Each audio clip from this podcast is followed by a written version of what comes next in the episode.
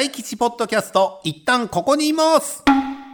どうも、博多大吉でございます。大吉ポッドキャスト9回目の配信でございます。えーこの番組は今年3月までやっていた玉結びに、まあ、がっつりでもうっすらでも、もうカスターでも、かすりソーダートでも何でもいいんですけども、えーとにかく玉結びとご縁があった方を呼んで、えーおしゃべりするという、そういうポッドキャストでございます。早速ゲストをご紹介しましょう。今回のゲストはこの方です。自己紹介どうぞ。はい、TBS ラジオキャスターの楠葉恵美です。よ楠葉さんお願いします。大吉さんお久しぶりです。ご無沙汰しております。ご無沙汰しております。ね、あの水曜玉結びでね、はいあのいろいろとお世話になりましたね。お世話にありがとうございました。いろんな交通情報とか、はいそういうのもやっていただきながら、コーナーにも来てくれましたよね。そうなんです、アニメの話をしていいって ええええ初めてだったのでうんうんうん。楽しかったです。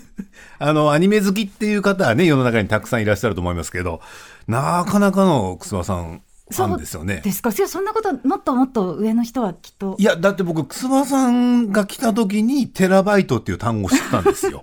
それまではね、ギガバイトでま、賄ってたもんでね。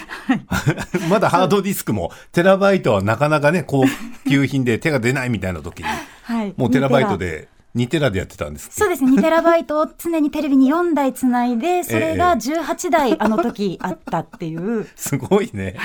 まあまあ、そんなね、アニメ大好きな楠葉さんにね、いろいろ今日はお話を伺いたいと思いますけども、はい都合10何台 ?2 テラが。えっ、と、2テラは、うん当時18台だったんですけど、今、ええ24台24台。で打ち止めになりました。なんで打ちのめっていうのは？あの、一回、うん。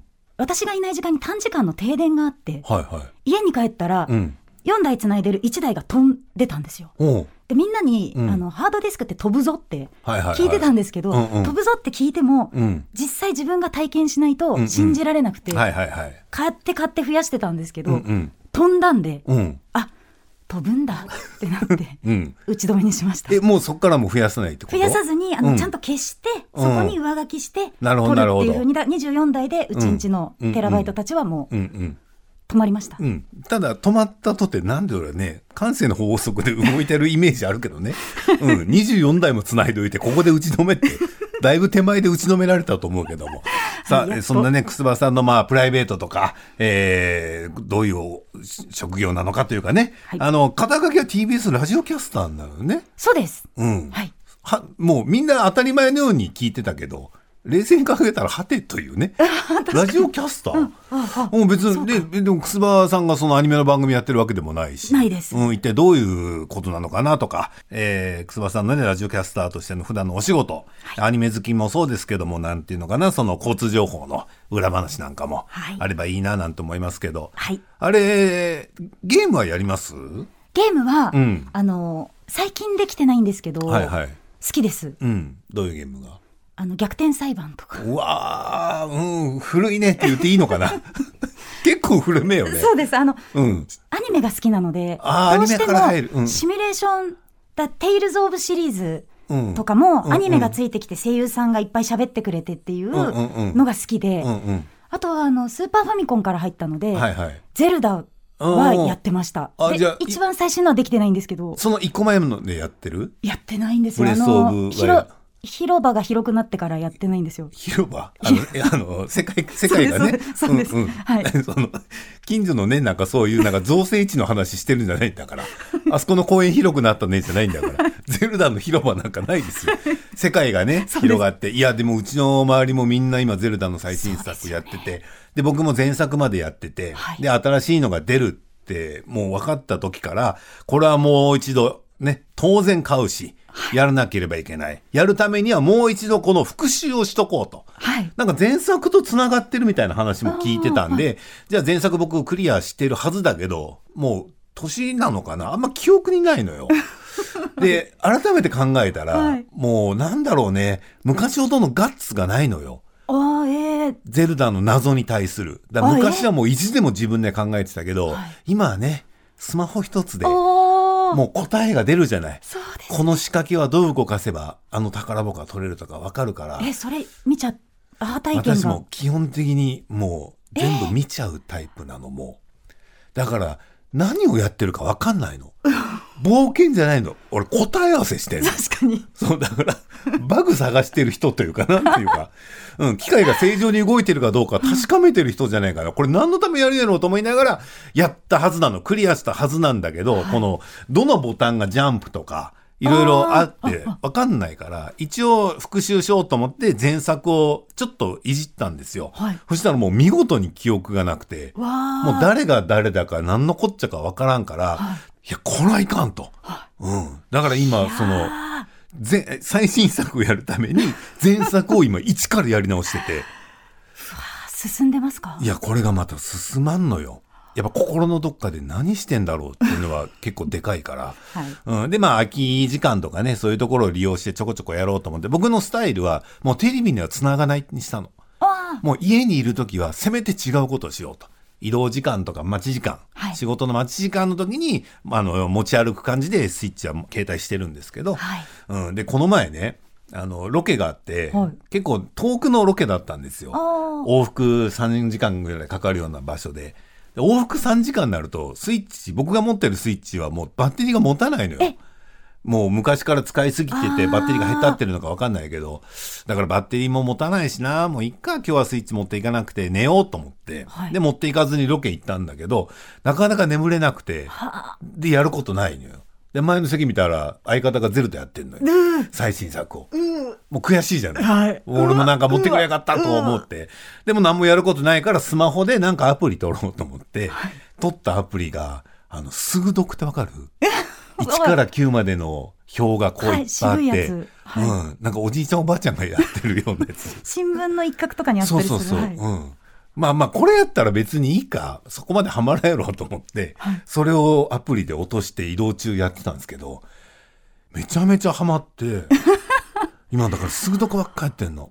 ああ、そうです、うん。長く愛されているのには理由があっ理たんですね。由がある。で言ったらもう先週先々週までの僕はもう本当につい最近なの。この何日かから始めたのが、ちょっとバカにしてたの。数読やってる人 おじいちゃんおばあちゃんとか見てさ私もあの若干の、はい。なんか病院の待合室とかでやってる方いらっしゃるじゃない、はい。本で出てますもんね。うん、いやこんなのするぐらいやったらそれこそねゼルダとは言わんけどスイッチとかいろいろゲームあるのにやりゃいいのにアプリとかと思ってたけど、い、ややっぱいいよ。うわあ、しかも答えがないから、自分の脳みその活性度はうんうんめちゃくちゃありそうですよね。うん、僕のゼルダのプレイスタイル 攻略サイトを見ながら答え合わせするスタイルよりは 全然頭使ってるし、でもなんか数読をやる年齢になったなと思って。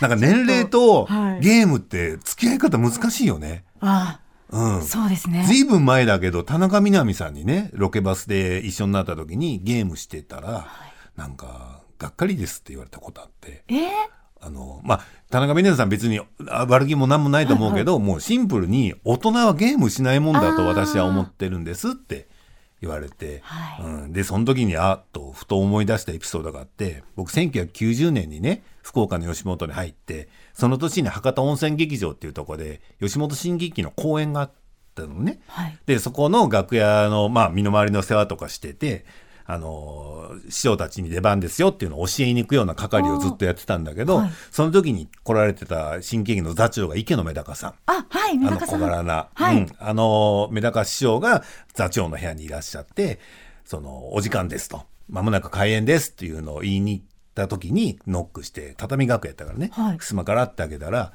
メダカ師匠が寝っ転がってゲームボーイでドクターマリオやってたの。もうマジ子供やったよ。わ可愛いこの座長と思ったけどでもその時に思ったのは、うわこんな年でもドクターマリオゲームするんだと思ってはい。ね、転がってゲームボーイ。ゲ ゲームやってて、かわいいメダカさん。うん、でもそのあの世代でゲームやってるのはメダカ師匠ぐらいやったね、今思えばね。うん、まあそれ以降も師匠はね結構ゲーム好きでゲームやられてる姿楽屋でお見かけしてましたけど今考えたら今計算したらあの時僕が博多温泉劇場でお会いしたメダカ師匠って48歳なのよ。で私今52だからあの時のメダカ師匠を超えてるんだよねもうとうにね、はいうん、まあでも僕ら世代の芸人さん今ゲームやるからそうですよね。ここから先ねどういうなんか芸人の楽屋が変わっていくのかななんて思いながら、まあ、そんな近況も喋りながら、はい今回は楠間さんと楽しくやっていきたいと思います、はいでは楠間さんのお話を聞く前に今回もリスナーさんからいただいた BGM の方を聞いていきましょう。はい。まずはラジオネーム、ケスケさんの作品です。どうぞ。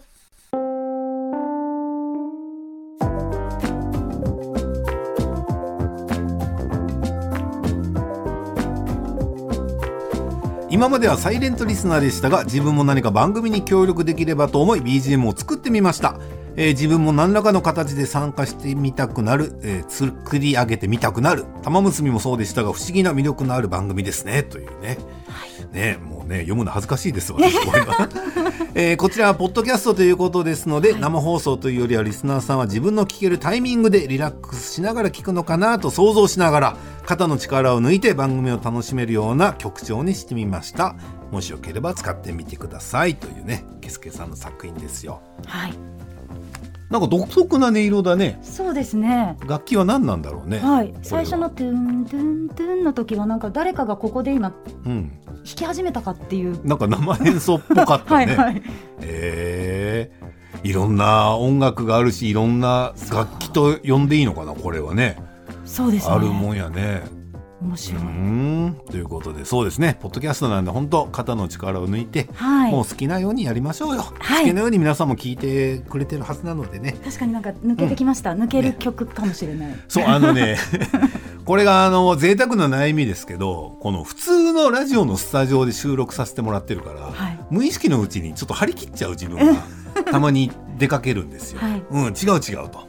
これはポッドキャストだと。うん、なんか違う方のね、力の入れ方あるはずなんでね、はいえーちょっと初心に帰らせていただくような曲調でございました。ケスケさん、はいありがとうございます。さあ参りましょう。続きましてはラジオネーム、辰巳さんの作品です。どうぞ。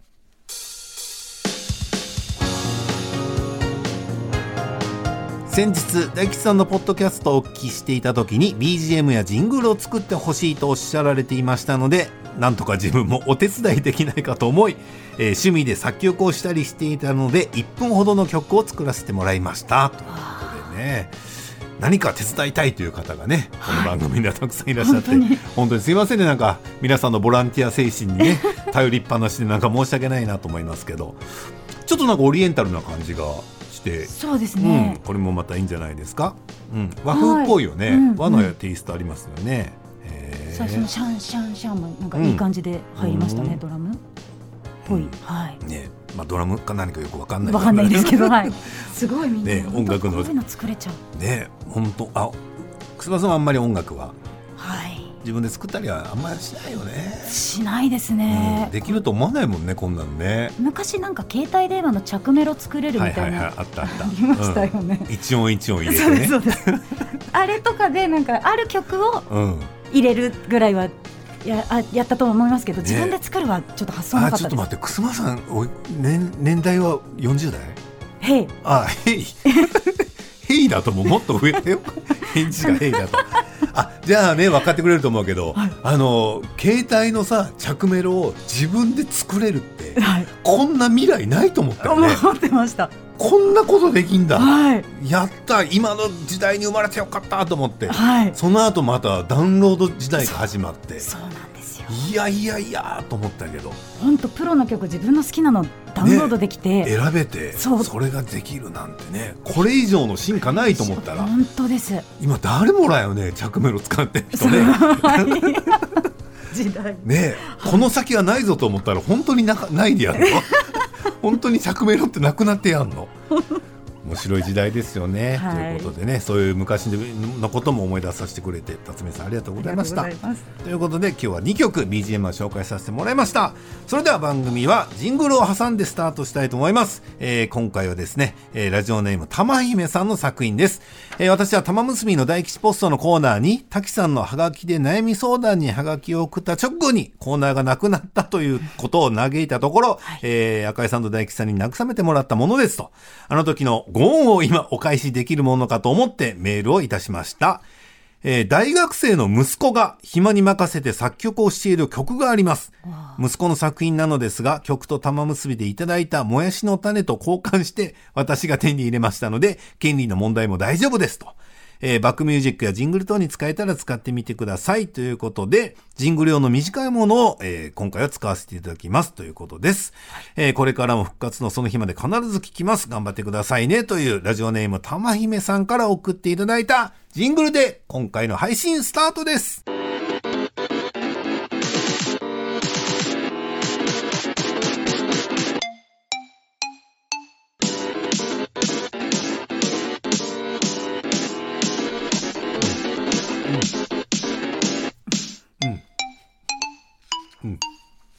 うん。いや、いや、うんうん。うん、うん。いや、たまにさ、違うんだ。あの、ほんと後輩のキラーフレーズ、癖がすごい。癖がすごいのよ。ジングルとしては。息子さん、息子さん、どういう音楽をやってるの？これどういうジャンルなの？この、この音楽は。本当にやってる？息子さん。なんか、ね、文具コーナーで言うと、試し書きのスペースみたいな感じじゃない？適当になんか入れてない？大丈夫？はい、ということで、非常に個性的なジングルでございましたね。ねはい。えー、配信の場合はね、えー、番組のエンディングでもこれ流れますんで、また皆さん楽しみにしていてください。息子さんにもよろしくお伝えください。本当に個性的なジングルでございました。ため姫さんありがとうございましたま。では改めて番組を進めていきたいと思います。改めまして、今回のゲストは TBS ラジオキャスターの楠葉恵美さんです。よよろしくお願いします。ます。さあ、楠葉さん、早速ですけども、はいえーラジオキャスター、はいどのような形でラジオキャスターになられたのかをはいお聞かせいただきたいんです。ちょっと長い話ではありますがポッドキャ、スターも時間無制限です。はい。あの、ラジオキャスター、ここにね、なぜたどり着いてるかは、あのはい声うん。が変だってうん。ずっと言われ続けてきたんですよ。それは子供の頃から。子供の頃から。はい。もともとどちらの方なの？楠葉さんは。えっ、と、東京？横浜で産み落とされて、産み落とされたとかいう、そんな、そんなバイオレンスな始まりじゃないとはい、思う。生まれ、生まれて、て。うん。横浜で生まれて、うん。すぐ北海道に10年う。ん。行って、父の仕事で、で、その後、浦安です。千葉の方に。はい、千葉の方に。で、まあそうですね、両親が、母が横浜、父が福岡の人なので、なので、あの、郷土愛がすごいうん。ある地域の二人なので、そうね。はい横浜もうん。福岡も好きじゃないですか。うん、大好きね。う。なんかわかる。言わんとしてることわかる。うん。ただ私はでもいろんなとこちょっと転々としたので、うんどこが地元かよく分かってでもない。10歳まで行った北海道がやっぱまずは一番のふるさとって感じ？あ、そうですね、そうですね。2歳から12歳までいたので、小学校。小学校はほとんどまるっといたので、うん。そうですね、北海道が地元で、小学校6年生のうん4月下旬にうん。浦安に転校になっちゃったっていう、地獄の転校タイミング だったんですよ。だってね、なんだろう、卒業ね。そうですまであと1年。はい。こっから友達作ってってね。そうなんですよもう出来上がってるしね。そうです6年生はね。卒アルの写真もほぼない学校の買うのっていう、ああ。そうもう友達ん家に住まわせてって泣いたぐらい、うん。であの頃 あの内地の人は、うんみんな狐目でうん冷たいんだって泣いたぐらい、なよくわからない理由で。なんでだ、なんでだろう。なんで内地の人、本州の人は狐目だと思ったんだろう。そうね。え、くせまさん、マジでいくつ？私あの松坂世代です。松坂世代40、3にあ、あ、そうね。あ、じなゃあもうりまして10個も下じゃない？我々の。ああ、そう、そうね、そうね。うん、まだまだ若いよ。うん。でもあの4月うん。生まれなので、うん。恨みつらみでもう43になっちゃった。いや、全然。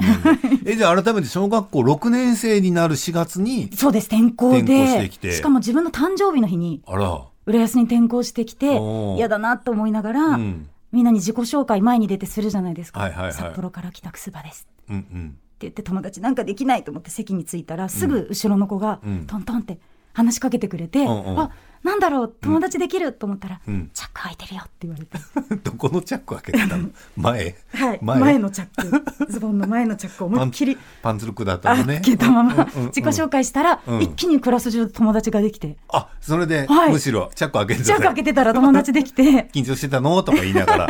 えーはい。あ、じゃあよかったね。はい。うんうん。もう卒業する頃には先生に1年からいたよねって言われるぐらい、えー馴染めました。よかったじゃない。ねえあの時のね、その北海道離れる日ね、あんだけ泣きわめいたのに、あんだけ泣きわめきました。蓋開けてみたらっていうね。はいまあまあ、それではね、子供時代ね、ありがちなことかもしれませんけど、どどうやったら、その、なんか言っても同じ日本でも、北海道と千葉ってね、生活が変わるでしょ？環境。あ、そう冬ですね冬。で、まあ学校の授業的なものもなんかそんな気もするし、はい給食もなんかそんな気もするし。そうですね。うん。給食も、うんあの、牛乳がうんパックだったのに、うん北海道は、はいはい。こっちに来たら初めての瓶で、あいつが開かなくて、あの蓋のやつね。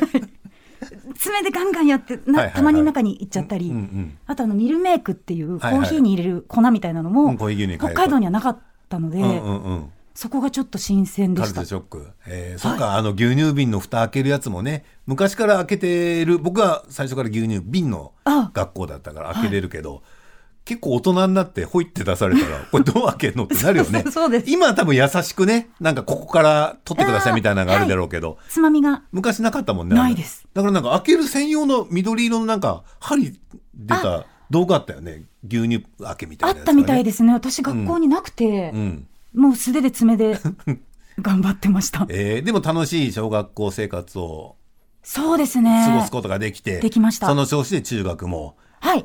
そのまま隣の中学に入って、はい、で高校も地元で、地元じゃなくって1時間ぐらいかかうるん。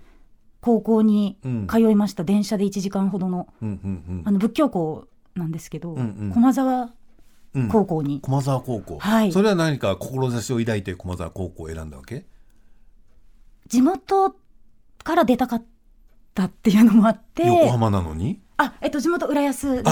母が、はい、うん。横浜で。そうです。浦安から、うん。ちょっと電車通学したいなっていうのと、うん。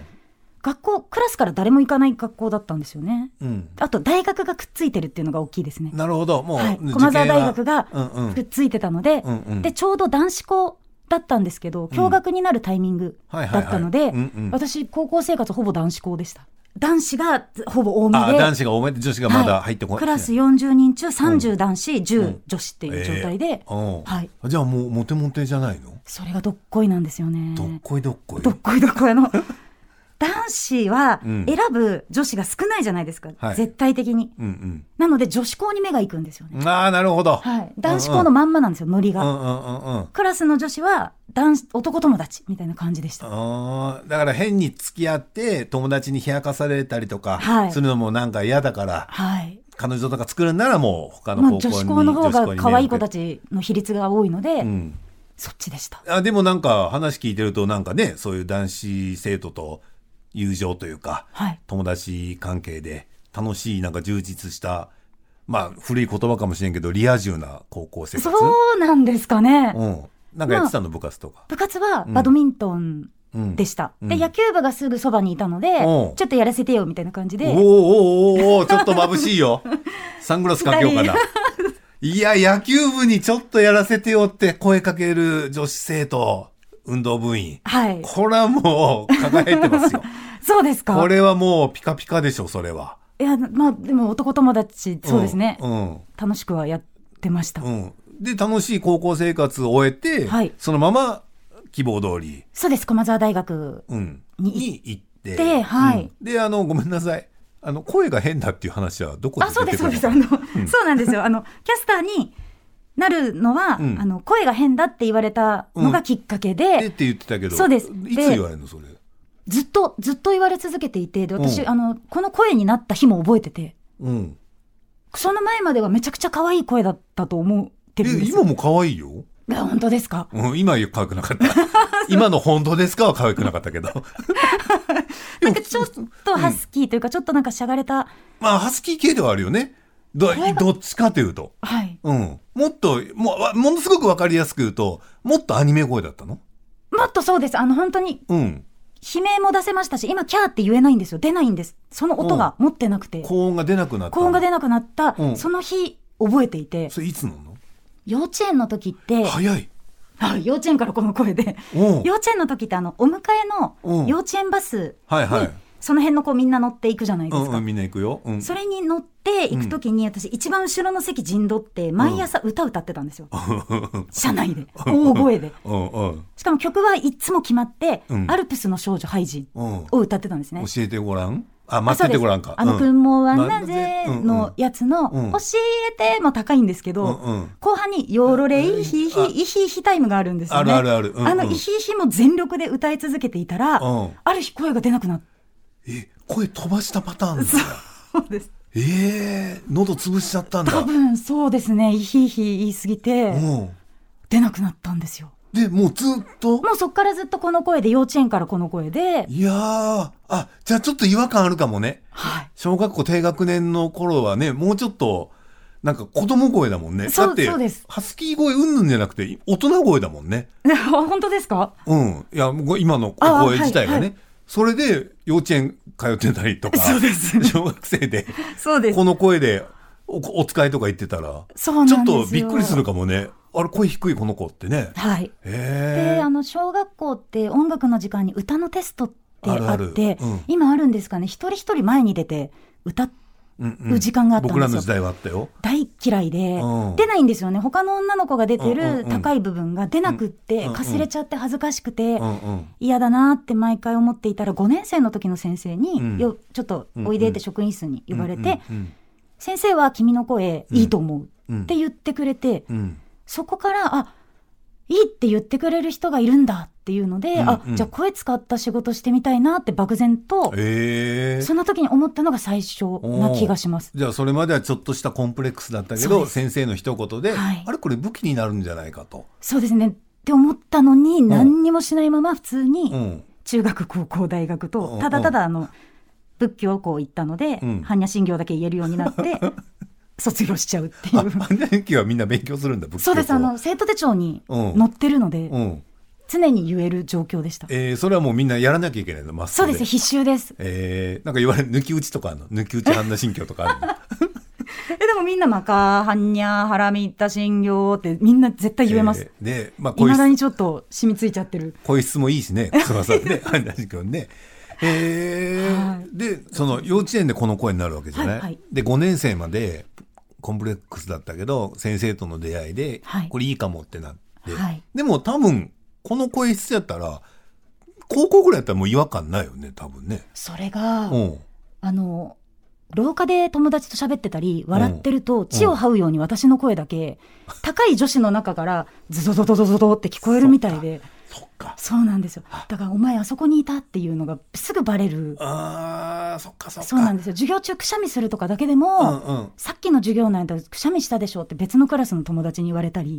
意外とずっとうん。先生の一言だけがいい話で、うんうん。その後もずっと、なんか、え、風邪ひいてる？とか、うんうんうん。あ、タバコ？お酒？みたいにずっと言われ続けて、あれらしいね。女性って、はい結構声作ってるらしいね。あの、外で喋るとき。はい。その学校とか、例えば男子生徒がいるところとか、まあ、彼氏の前とか、なんかそういう時は、はいなんか、やや高い声を出してるって、なんか聞いたことあるよ。よだから多、分、くすまさんも高い声出ないけど、周りの友達が無意識のうちに多分、普段より高い声出してるから、はい。多分ね、悪目立ちするんやろね。みんなキャキャキャが高音で喋ってるのに、いはい一人だけ血を合うような。でもそこまでのデスボイスではないけども、へえそういうね、高校生活を送って、はい。で、大学入って、はい。で、どのあたりからこの声のお仕事は意識されるの？あの、漠然と声使いたいと思っていると、声の仕事で最初に浮かぶのがアナウンサうん。うん。ーさんなんですよね。もちろんもちろん。でも大学生になってみんなが就職活動してる時に、うん。アナウンサーになりたいって言えなくて、うんうんうんうん。なんかお前、お前無理だよってなんか陰で言われそうっていうなんか恥ずかしさっていうんですか、ものすごくあって。ねえああいうの出てたのミス駒沢とかあったでしょ時代的にまだ。あったんですけど。うん。うちの大学は、うんあの、そういう学園祭の時期にうんサークル入ってる人はうん合宿を当てていて、うん。なんていうんですか、サークル入ってない真面目な人たちしかうん学祭に残ってない大学だったんでで、すよ。くすまさんなんかやってたのサークル？私野球サークルに入って。野球やってたの？野球自分が、うん。私ソフトボール部ではあったんですけど、中学の時、うんうん。大学はあの本当に応援する側とかマネージャーマネージャーみたいな感じで、でもみんな女子はこうわーってベンチで、うん。わーって見に行くだけなんで暇だなと思って、あのうん。スコアは教えてもらって、駒澤大学の野球。駒澤大学のあの、うん。野球サークルなので、ね？はい。ちゃんとの野球部じゃないんですけど、んうん。野球サークルに入っちゃって、全然そこもまたうん。声のうん。関係じゃないとこ行っちゃって、うん。無言でね、つけるもんだもんね、スコアそうなんてね。なんですよえーあ、じゃあ文化祭にもサークルの合宿で参加できず。行ってなくってあだってそういうミスコンに出てないのに、女子アナ目指すなんて、多分ね、今はもう時代が、時代だから、はいミスコン自体が多分ないからあれだけど、当時は、はい。いや、何を言ってるんだよもんね。はい。それは言い言い出せんよね。言い出せなくって、うんで、アニメも大好きなので、声優さんっていうのも、うん。なんか恥ずかしくって、お前無理だよって。で、私あの、アニメ見るときも作品に、都合よくうん、可愛いヒロインとか、うん。この子がいいっていうところに入り込んじゃうので、うん。ヒロインが多分やりたい気持ちなのに、うんこの声だと地球外生物ぐらいしか多分来ない。よなっていうのもあったりで、な んうん。かこれやりたいって言えないまま、あー声の仕事はしたいけど、理想のヒロインの声は多分出ないという判断のもと、元女子アナもちょっとみんなにバカにされちゃいそうっていうもと、うん。就職活動もしないでうんうん。卒業しちゃうんですよ、大学を。いやもうそれ大事やない。大事よそれ。いや親御さんとかえって言わんの？だとりあえずあの教員免許は取ったんです。うんうん。国語の教員免許は取るって言って、うん。うんさあ、あの、バックアップ、なんか申し訳ないですけど、2番目には先生になれるようにしておいて、うんうん。そのまま卒業してしまって、うんうん。で1年間ちょっと様子見させてみたいな感じ？そうですね、アルバイトしてどうしようって考えてた時に、うん。その私の時代、うん2000年代ですかね、うん。結構うん。留学する子が多くて、うん。海外にうん。語学留学で1年とか行く子が同級生にもすごくいて、うんうん。で私あの父の姉がうん。ずっとアメリカに40年ぐらい住んでるうん。ので、うん。あおばさんとこ行ってみよううんってなって、うん。でもただ行くだけじゃなくってちゃんと語学学校にうん。行って、うん。行ってみたらうん。そこで出会った日本人とか、うん。アジア人とか他の国の英語勉強に来てる人たちが、うん。みんなうんやりたいこと堂々と言うんですよ。おー。あの、あ、俺映画監督になるからとか、うん。サックス奏者世界的ななんか演者になってみせるみたいなのとか、うんみんなズズバズバ言うんですよね、もう。うん。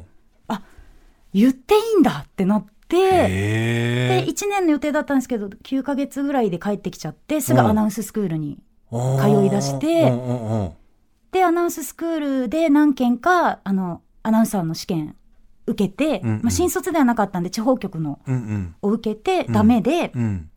そしたら、あの、学長から突然、道で声かけられて、うん。運転好きって言われて、う。んあ、大好きです。うん車は運転あ、そうです。高校生の時に免許取ったので、お早いね。うんはい。うんあの4月生まれの利点ってそこしかなかったので。いやそれ以外もあるよ。まあでもそっかね法律的にはいけるもんね。そうです。んうん。で、もう、あの、心霊スポット巡ったり、ラーメン屋行ったりとか、もううん乗り回していたので、か充実しとるねあなたどうやら高校大学が、うんうん、留学までして。はい。なので、あの、うん。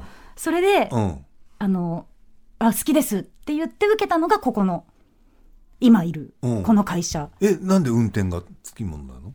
あの、入社した時に最近はもうなくなっちゃってるんですけど、あの、うん。毒マムシ三太夫さんのミュージックプレゼントが月曜から金曜日まで平日ずっとあって、うんうん。そこにキャスターがアシスタントでこう運転して、うん。マムシさんを現場までお連れするっていう、キャスタードライバーだったんですよ、名前が。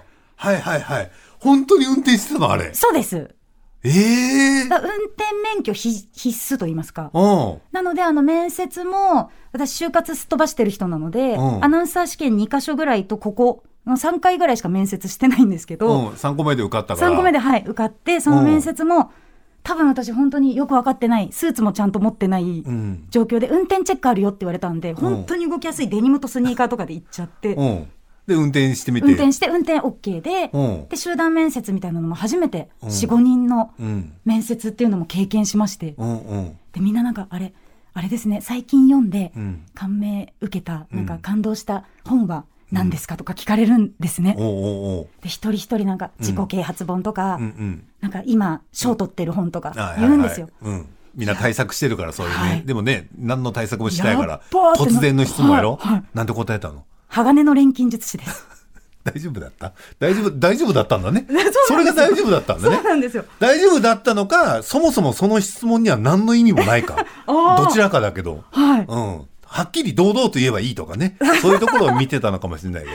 はいハガレンね。ハガレンで、どんなう話なのって一人聞いてくれた。方がいて、そのおじさまたちの中に聞いてくれて、うんで、あの、兄弟が失ったものを取り戻すためにうん。旅をする成長物語です、みたいなのを熱く言ったら、受かりまして。うん、ちゃんと短く言えた？大丈夫？好きな人ってこんなん聞かれたらもう 長々喋っちゃうことあるからね。僕もプロレスのこととかのそうなっちゃうから、そこ気をつけようね、お互いね。もう熱くなりすぎるのよ。えー、それでよかって。はい、受かって、えー。で、今ここに、もうそっからもう次もう現場行きなさいっつって。そうです。えーいや、僕そのね、なんかキャスタードライバー、まあもちろん知ってたし、そういう仕組みがあるのも知ってたし、聞いてたけど、ぶっちゃけスタッフさんが運転してると思ってた。その、よっぽどの時は運転するんだろうなと思うけど、基本は例えばね、ディレクターさんみたいな人がみんな連れてってんだろうなと思ってて。行きも帰りも、キャスターが運転を交代でするんです、ね。今ちょっと安倍子ちゃんから情報入ったけど、技術的なこともやってたって何？あその。の、技術も現場で、あの、うん。電波立てて、うん。電波チェックして、で、あの、ミキシングするあの機械につないで、マイク準備してうん、その音のやつとかも技術としていく日もあったので、ええそんな、それも入ってから勉強するの？そうです。これをつなぎなさいとか。はい、あの技術も今もできますね。ええなかなか大変なお仕事ね。へえだから全部できないと採用されないもんね。そうですね。あと、社内で地図が読めるっていう、その、酔っちゃう子も多分続けられないんですよ。あの、ナビ使っちゃダメっていう謎のルールもあったので、カーナビついているんですけど、うんうんカーナビたまに嘘つくじゃないですか。ちょっと間違えるね、はい、あの、ことは。道なき道飛んでたり、うん、日ご日ごとにね、はい精度は良くなってるけど。今はないんですけど当時はうん、うんあったあった。あったの絶で、対ここじゃないっていうところに連れて行こうとするナビいたよ。はい、うん今はね、そんなことないんですけど当時なので、うんマップルっていう分厚いマップをあったあった。必ず一人一冊入社したら買うってえいうので、え私もマップル未だに持ってますけど、うん。それで、うん。あの、ルートはこういうとこ通っていきますって、その先輩とペアになるんですけど、うん。先輩とルートチェックも前日までにして、それをディレクターにもちゃんと伝えて、あそこに座ってる三船さんもディレクターで一緒にうん。行ってくれてた時期もありました。ええでそこでいろいろ組み立てたりとかそうです。機材立てて、はい。言ったらだからお客さんの誘導とかあ、そうですね。そういうのもやらないからね、はい、もっとマムシさんに近づいてってこう。えー、で前説的なこともやって、はい。でマムシさんが本番やって終わったらね後説的なこともやって、はい。撤収してそうです。楽屋に迎え行ってマムシさんを、はい。で車乗せて戻ってきて、はい。へえすごいすごい仕事やねそうですね。今こうして振り返ると。ある意味アナウンサーさんより狭きもんなんじゃない？だって運転できないかんやろまずあ、まあそうですね。運転免許は必須です。で免許あるだけじゃダメやん多分そうですね。人乗せて絶対大丈夫っていう、まあ安全なねだから免許持ってるって言ってもそれこそ赤井さんとかペーパードライバーっておっしゃっててあはいまあ、そういう方多いじゃない、はい。うん、こういう業界にいらっしゃる方って特にね、はい。うん、だから免許持ってるだけじゃダメやし地図読める僕も読めるけどあれってなんか自分が知ってるとこやったら何やったっけこの A の1のあこの続きはなんかページ飛んでさこうつながっていくじゃないはい。で、なんとなく地元やったらわかる。はい。正直、福岡県ならわかるけど、うんはい。今、例えば、それこそ千葉県出されて、あそこに行きなさいって言われても、場所はわかるけど、そこまでのルートとかは、なかなか難しいよ。だまずその住所を後ろにリストがあるじゃないですか。うんうんあの、何市っていう,、うんうんうんそこから調べて、うん何ページのここだって現場をまず見て、うん。現場を見ると、うんその引きの絵もあるんですよね。うんうんうん。で、あ、近いインターチェンジここだっていうのを見て、うんうん遡っていって赤坂まで、うんうんで、ルート出しをするっていう。ねえ。で、それもせないかんし、はい機材の準備もせないかんし、まあ一番大事なのが、そのね、喋りもちゃんとできなきゃいけないから、そうねいろんなね、ことがやれて初めてなれるんだね。ラジオキャスターそうって。なんです。当時はでも2、30人いたので、そういう人2、30人もいたんだ。はい。じゃ、だったらドライバーさん雇えよ、一人。ちゃんとしたプロを。20人、そうですね、25。今は5人になっちゃったん。いや、減ったね。気づけば5人でしたね。いや、やっぱだからもうね、そういう、な、なんだろうね、時代の、時代なのかな。いや、福岡にもいたのよ。あ、そうですよね。RKB, ラジオにスナッピー号に乗ってくる、はい。なんかキャスターの人いたのよ。子供の頃見に行ってたもん。スナッピーが来たっつって。スナッピーも。だから、福岡のそういうのは、スナッピーは、バッテン荒川さん連れてきてたの。え？バッテン荒川さんという芸人さんが、あ、はいはいはい。おあの、明らかにおじいちゃんなんやけど、おばあちゃんの格好してる。だから東京が毒まむしさんだゆさんを TBS ラジオキャスターが連れてきてたように、僕の記憶の中で福岡はバッテン荒川さんを RKB ラジオのスナッピーが連れてきてたな。だから同じことやってたんだろうね。はい。してます。え、もう時間、そっか、もう結構長いこと喋ってたね。だってもう、くすばさんとアニメの話とか、いろいろやりたかったんやけど、交通情報の話とか、そのね、現場の思い、だって、ミュージックプレゼントト。はい。大変だったでしょ？そうですね。楽しい現場ばっかだと思うけど、はい。基本は楽しいですね。ごくまれにとんでもないこと起きるでしょ？起きますね。起きますね。うんうん。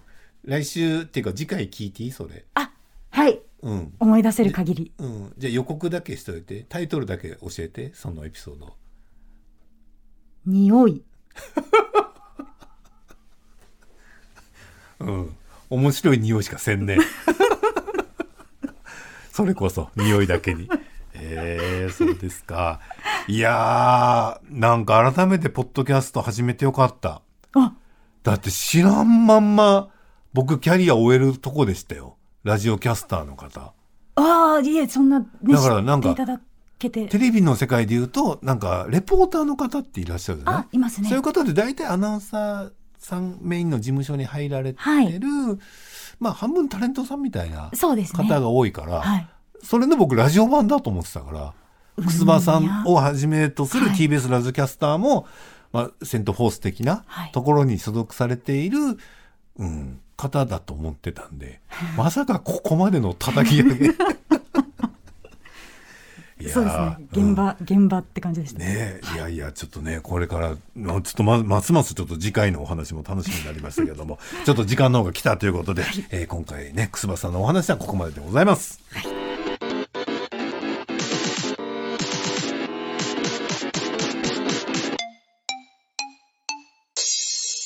ということで、第9回の配信はこんな感じでございます。いかがだったでしょうか？すべてのメールの宛先は、一旦、アットマーク tbs.co.jp までです。